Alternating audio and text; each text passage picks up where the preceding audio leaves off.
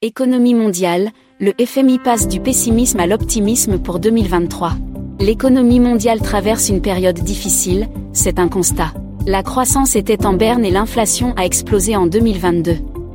Pour 2023, le FMI anticipe un ralentissement de la croissance mondiale à 2,9%, après 3,4% en 2022.